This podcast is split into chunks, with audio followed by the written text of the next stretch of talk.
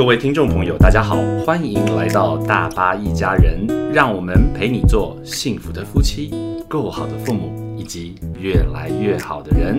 我是大巴，今天我们接着上一集，继续来聊聊超夯热议神剧 Netflix 排名 Top One 的《Sweet Home》吧。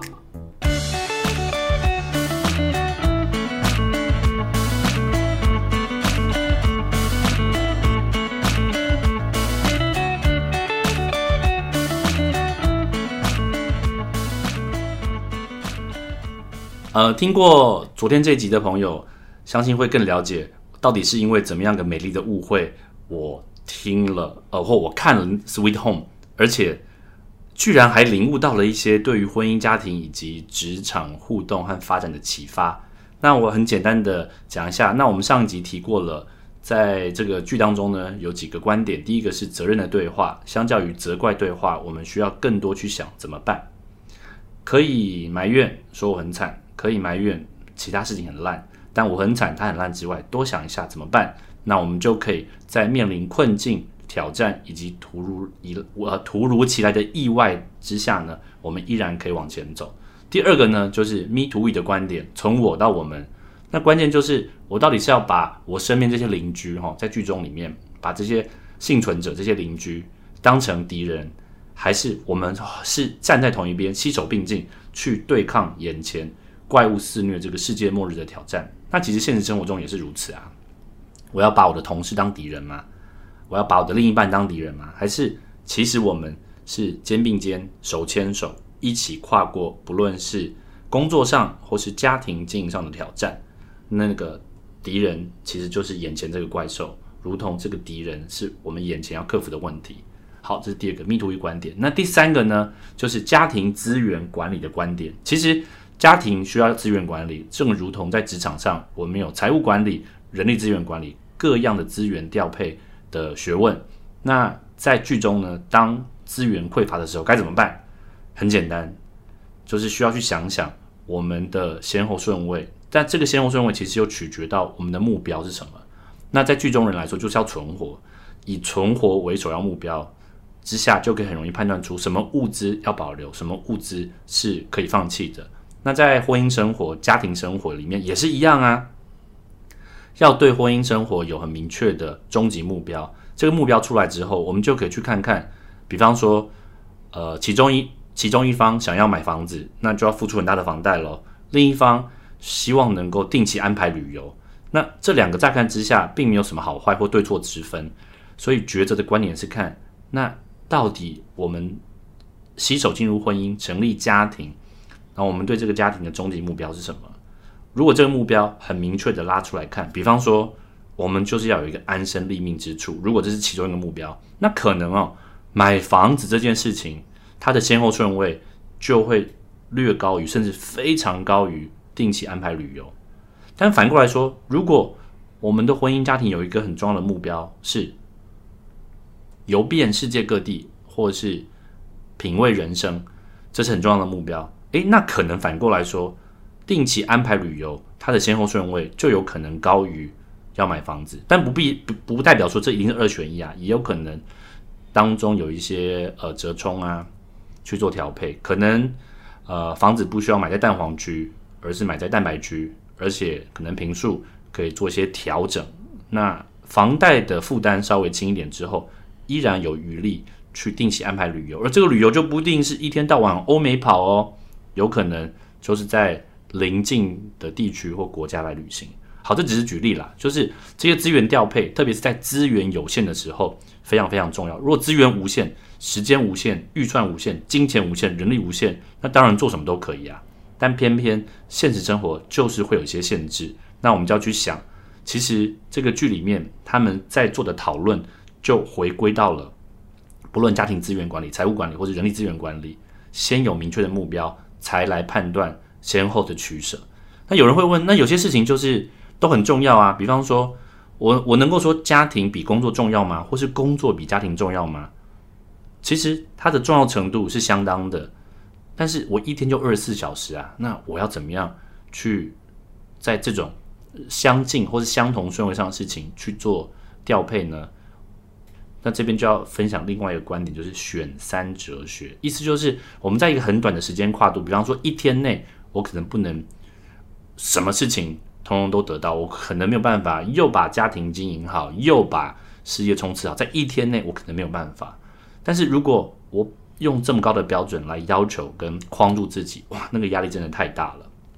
所以我们可以把时间的跨度拉长一点，比方说一周、一个月或是一季。然后确保自己每一天都可以 cover 到三个项目，而时间拉长，那每一个项目都可以均衡的。如果说我在这一周，我发现我这一周的七天每天都有工作、工作、工作、工作、工作，然后发现诶，家庭、亲子、健康，我被我勾选的那个次数太少了。那换言之，我在下一周我就需要做一些调配，我可能需要更多注重在。家庭啦、亲子啊或健康的环节，所以当时间拉长，就可以让自己在，因为总是会有急事嘛，可能家里有急事或工作上有急事，是需要赶快投入时间、精力跟资源去完成的。但是等到这个高峰期过了，那我们就可以把我们的 capacity 溢注在先前比较没有碰到的环节上面。所以上集呢就讲责任对话、迷途与观点跟家庭资源管理。但不只是这样子哦，我觉得《Sweet Home》这部剧呢，真的是非常非常多值得值得来谈的。那接下来今天要开始讲呢，有也有三个点。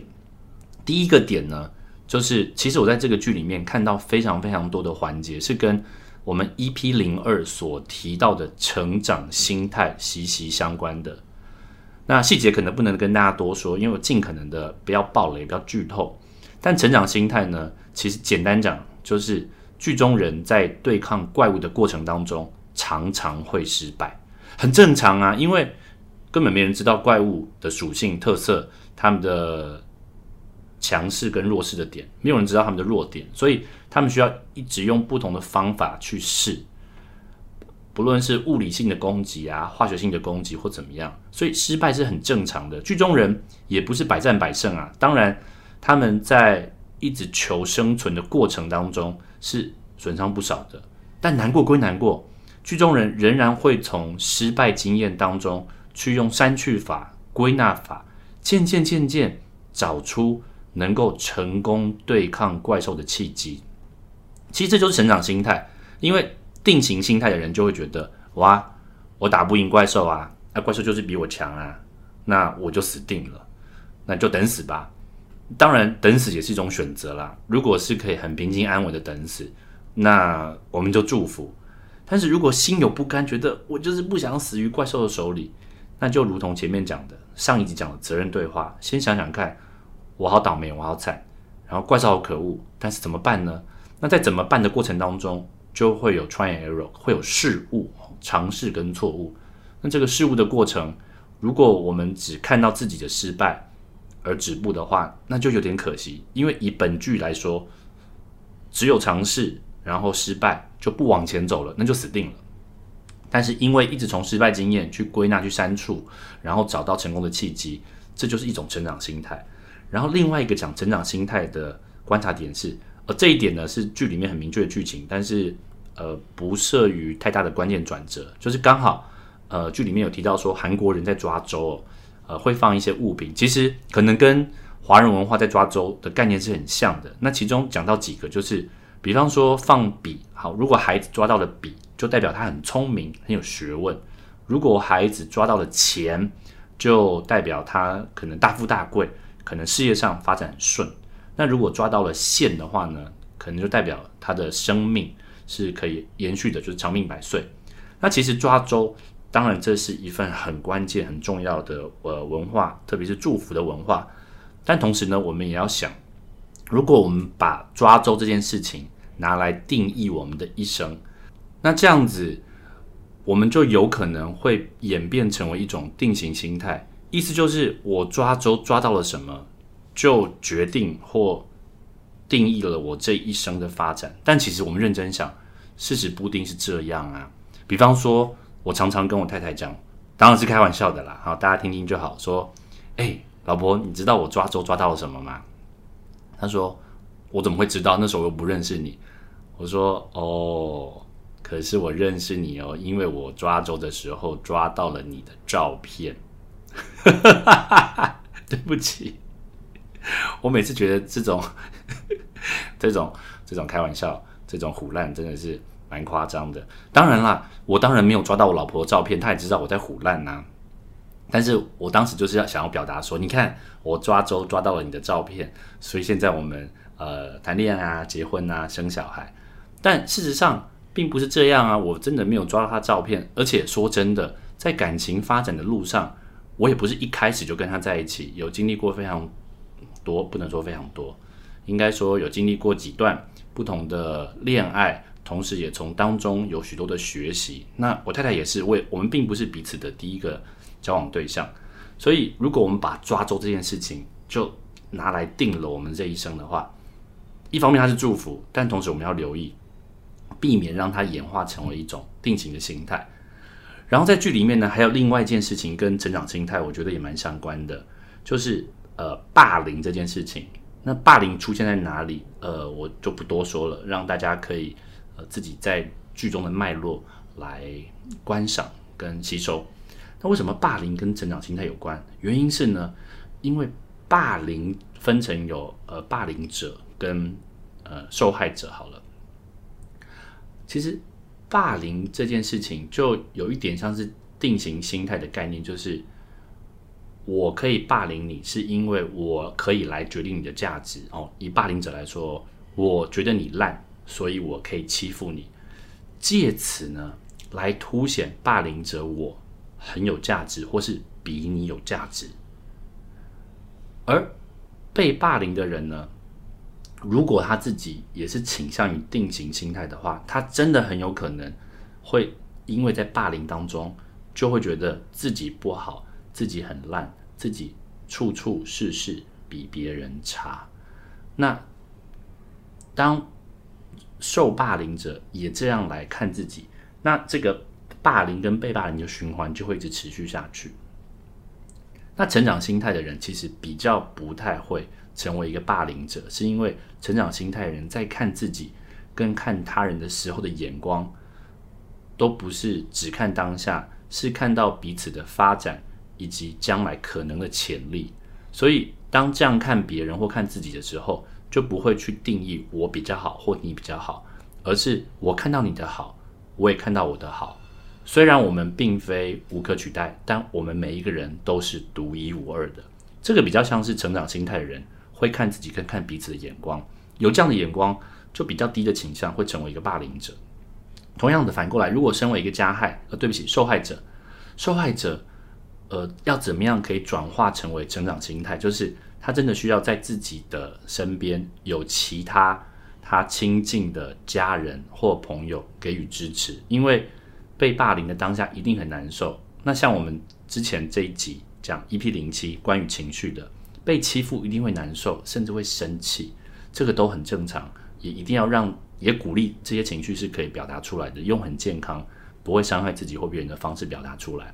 但表达完之后，还是要处理一下，呃，心理健康这件事啊。我被欺负了，那我难免会觉得看自己眼光会不好，会比较低落。所以家人。朋友的支持非常非常重要，因为家庭，特别是家人之间的连结哦，是可以给予彼此力量。特别当我们面临挑战、关卡跟痛苦的时节，那以霸凌这件事情来说呢，其实我们也可以看到成长心态跟定型心态在这当中的不同。那以受害人来说，我们是很难去改变加害人，要请他从。定型心态转变为成长心态，但是我们是可以先让自己避免落入，因为我被欺负了，表示我很糟，我很烂这样子的定型心态，然后再来啊，当然了，就是家人的支持、朋友的支持跟陪伴，可以让我们尽可能不要落入定型心态的陷阱，然后而是走向成长心态的康庄大道。然后再来，我被欺负了，我很惨，欺负的人好可恶，这就回到了责任对话。那要想想怎么办呢？所以仍然需要表达，因为如果没有跟家人说，没有跟师长说，或是没有向当事人，就是加害人表达的话，其实这样的循环会一直一直一直下去。好，那剧中人呢，在霸凌这件事情上面，他的经历、发展以及后续的效应，我就不多说了。那我就留待让各位听众朋友能够有欣赏的乐趣。好，所以今天讲第一个环节就是跟成长心态有关。其实这个剧里面有非常非常多跟成长心态相关的，大家有兴趣的话，可以回头听听 EP 零二成长心态这一集，或是 EP 零七我们讲到情绪表达、抒发、释放这一集。好，那讲完第一个成长心态，我还看到了第二个环节是跟安全感有关的。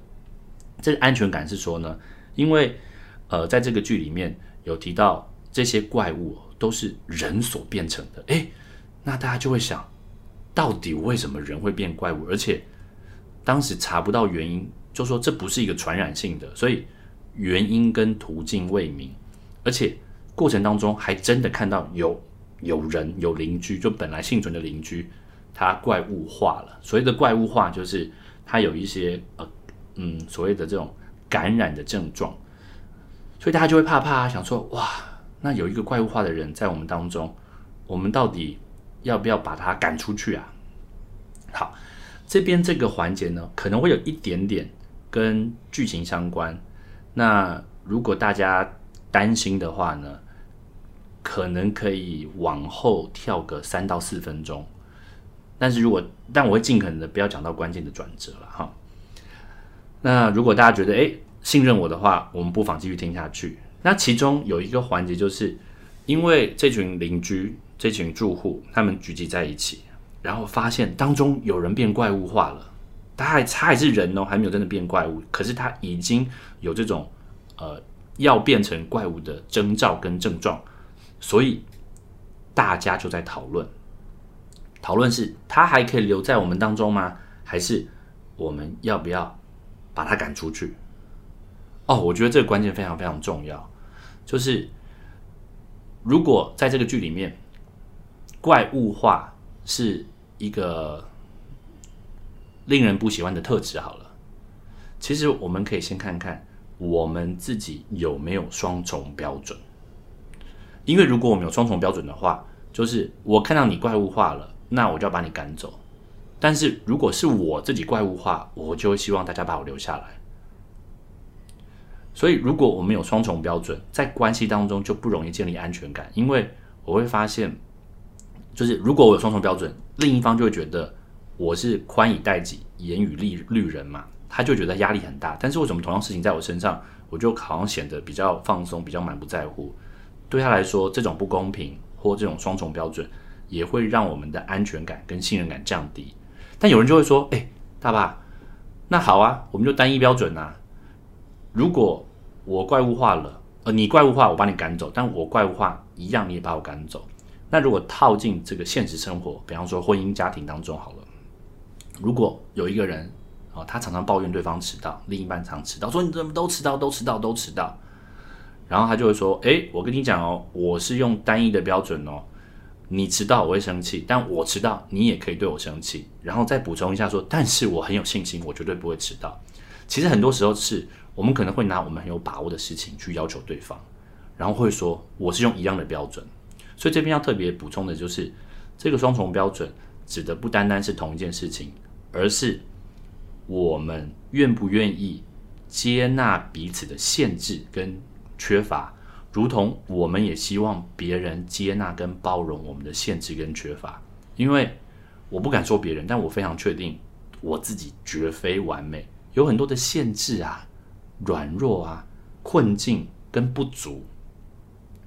那我愿不愿意在这些软弱上面变得更强、更成熟？同时，也希望我身边的人可以在这个过程当中接纳、包容跟支持我。如果我希望的话，那我愿不愿意也在我枕边人，或是我职场发职场的伙伴身上，或我的孩子身上，在这些环节支持、接纳、包容跟一起成长。所以，我们把双重标准放下，同时用成长心态的眼光来看彼此。对我现在还有许多值得变好的地方，我相信你也有许多值得变好的地方。也许这些点是不同的，那我们一起变好吧。那这样子。就让我们之间能够建立越来越多的安全感，而讲到安全感呢，就很关键喽。因为这个剧里面讲说，人呐、会变成怪物。那这个怪物不太会像是呃，比方说一部很著名的电影《末日 Z 战》，就是 Brad Pitt 的《末日 Z 战》，它其实是一部非常厉害的小说改编的。如果各位有兴趣，可以找找看原著小说，我觉得他写的超棒。原著小说给我的视野、格局跟震撼度是远远超过电影的，而且小说的发展跟电影的发展截然不同。所以，如果大家曾经看过这部电影，也可以去看看《末日 Z 战》的原著小说。那以《末日 Z 战》的电影版来说，人被僵尸咬到，会在短短的可能是十秒还十五秒内就完成僵尸化，很快，速度很快。但是在《Sweet Home》里面，没有人知道感染的途径。但是当一个人怪物化，他会需要经过很长的时间，好几个小时，甚至好几天才会真真正正的变成怪物。好，所以这个过程当中就关乎到，如果有怪物化症状的人，他愿不愿意承认呢、因为说真的，在没有安全感的环境当中，如果跟别人说，哎、我我有怪物化症状、哎，很容易就被消失啊，因为大家可能就会不利于我。所以，愿不愿意讲的关键就是安全感。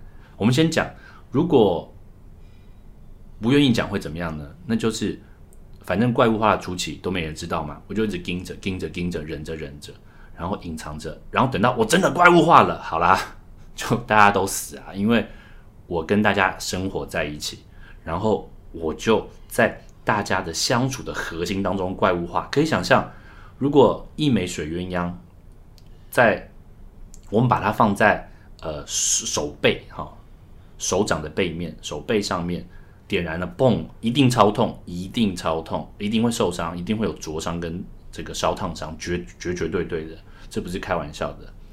但是换一方面想，如果把水鸳鸯握在掌心里面点燃，然后爆炸，哇，那整只手就废掉了。换言之，这样子的影响跟伤害一定都会造成，但是在越外面，当然伤害会越小；在最越里面，越核心伤害会越大。所以，怪物化的人，有怪物化症状的人，他越早讲，其实对整体来说是比较好。可是对他来说，他就会想：那我干嘛早讲？因为我早讲的话，我就会错赛啊，我就会被消失啊。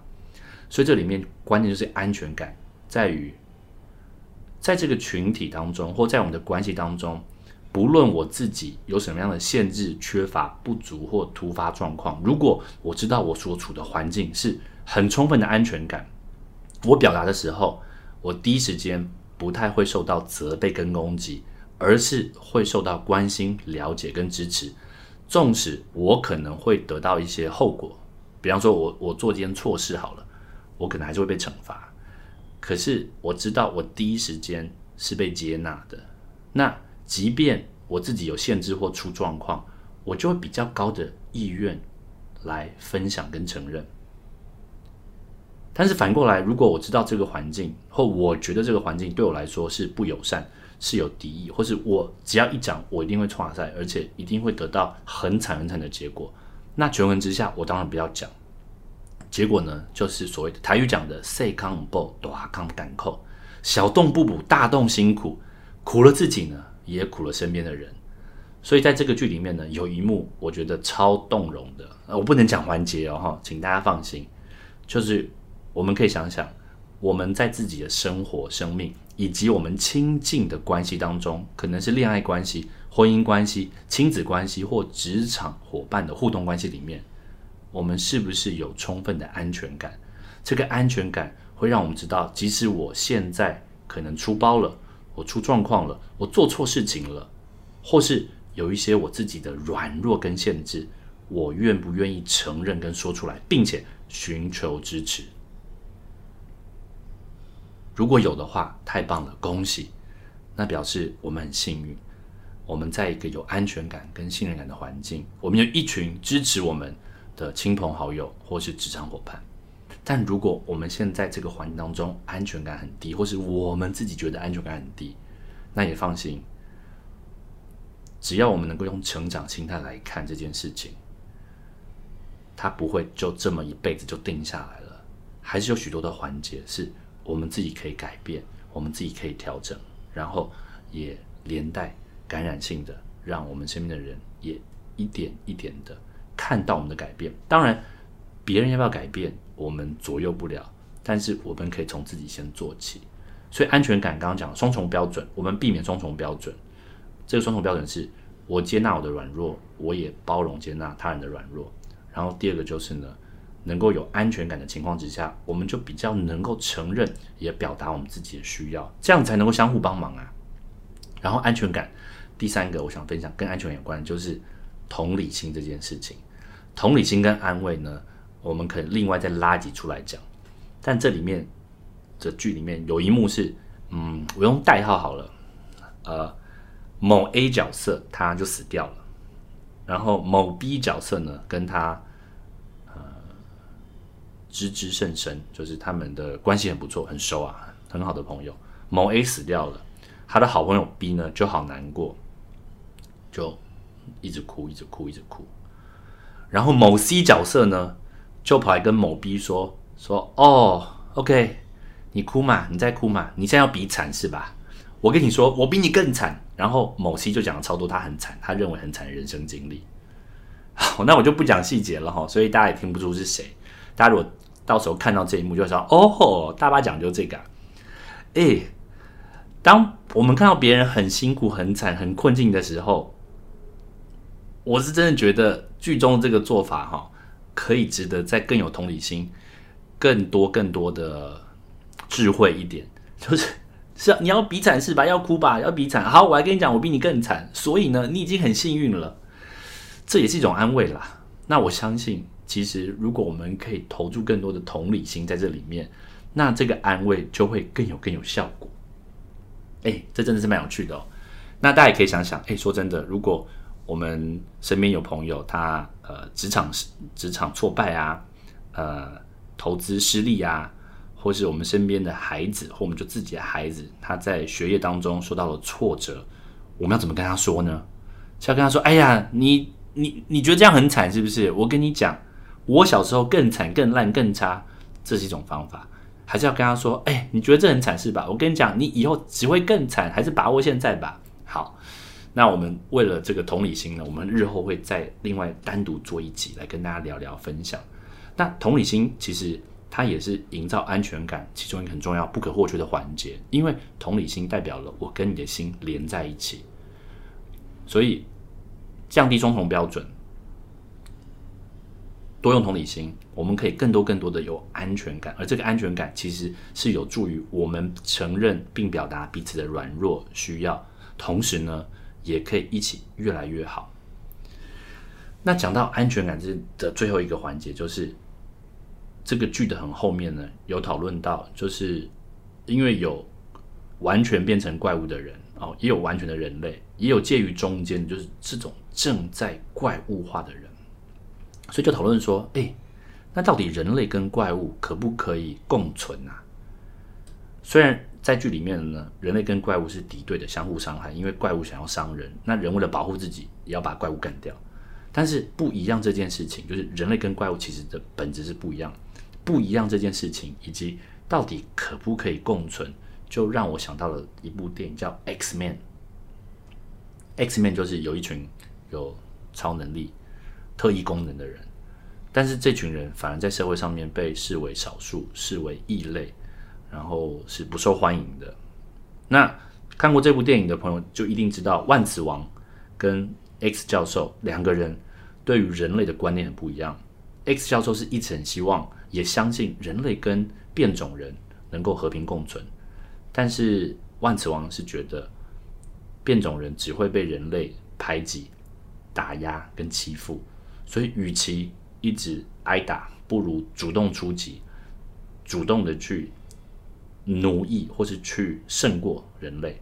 那这里面当然非常非常多值得讨论的，但关键就是不一样这件事情。其实也存在在我们的婚姻家庭还有职场互动当中啊，因为每个人都不一样啊。那我到底是要把彼此的不一样当做我跟他敌对的着眼点，还是我要把彼此的不一样当做是一份祝福跟资源？如果我把这些不一样当做是敌对的着眼点，那我们就不会有安全感，我们就每天都叠对叠。那如果我们可以把对方的不一样，当成是一份资源，那其实我们的关系会更丰富。比方说，我不太吃辣啊，那如果我太太很爱吃辣，我可能就会怪她说：“哎，讨厌呢，干嘛吃辣？烦呢，为什么又吃辣？”但是因为我用一个观点，另外观点看，哦，原来吃辣这么带劲啊！虽然我怕辣，但是居然从中也发现了麻辣锅叫麻辣锅，是因为它有麻也有辣，反而还发现了一种只有麻而没有辣的感觉。哇，对我来说真的是一个超特别的经验，就是哇，原来这世界上真的有麻而没有辣，所以对我来说，哇。扩张了我的眼界，让我有更新的体验。我也更知道，其实我比我自己所想象、所以为的还更能吃辣。虽然对很多人能够吃辣的人来说，我吃辣超弱，真的超级弱。可是因为透过跟我太太相处，所以我就发现，哇，原来我吃辣的能力比我自己以为的还要再更高一些。更重要的是，我发现了，原来麻辣锅真的是锅如其名。不只是辣哦，还有麻，因为我真的尝试过了什么叫做麻。那种麻就是你吃了纯花椒哦，不会觉得辣，但是嘴巴会麻痹，麻痹到我我就开始会不自觉的流口水，不是因为贪吃，而是因为就是如果我没有刻意用力，我嘴巴是处于一种麻痹的放松状态，非常好笑，超白痴的。好，所以呢，刚刚讲安全感有几个环节嘛，降低双重标准，接纳彼此。同时用同理心相互陪伴，而且把不一样看成是一份祝福。那这样子，我们就可以营造更多更多的安全感。在这个安全感当中，遇到困难、挑战、出包、限制的时候，我们就更愿意，或彼此都更愿意主动的承认、说明以及寻求帮助。那整体来说，对我们的关系、我们的家庭、我们的亲子关系，甚至我们的职场互动发展，都是正面有益的。好，今天讲的三。三点已经讲完，第一点了，就是成长心态；第二点就是安全感。那这边我要讲最后一点，也非常非常短。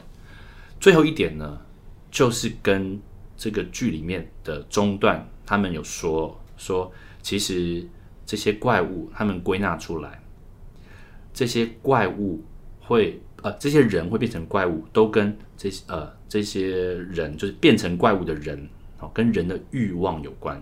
哦，其实不是中段，应该在很非常前面，而且这个应该在一些公开资料可以查到，而且也不影响关键的剧情。就是人会变成怪物呢，是跟欲望有关。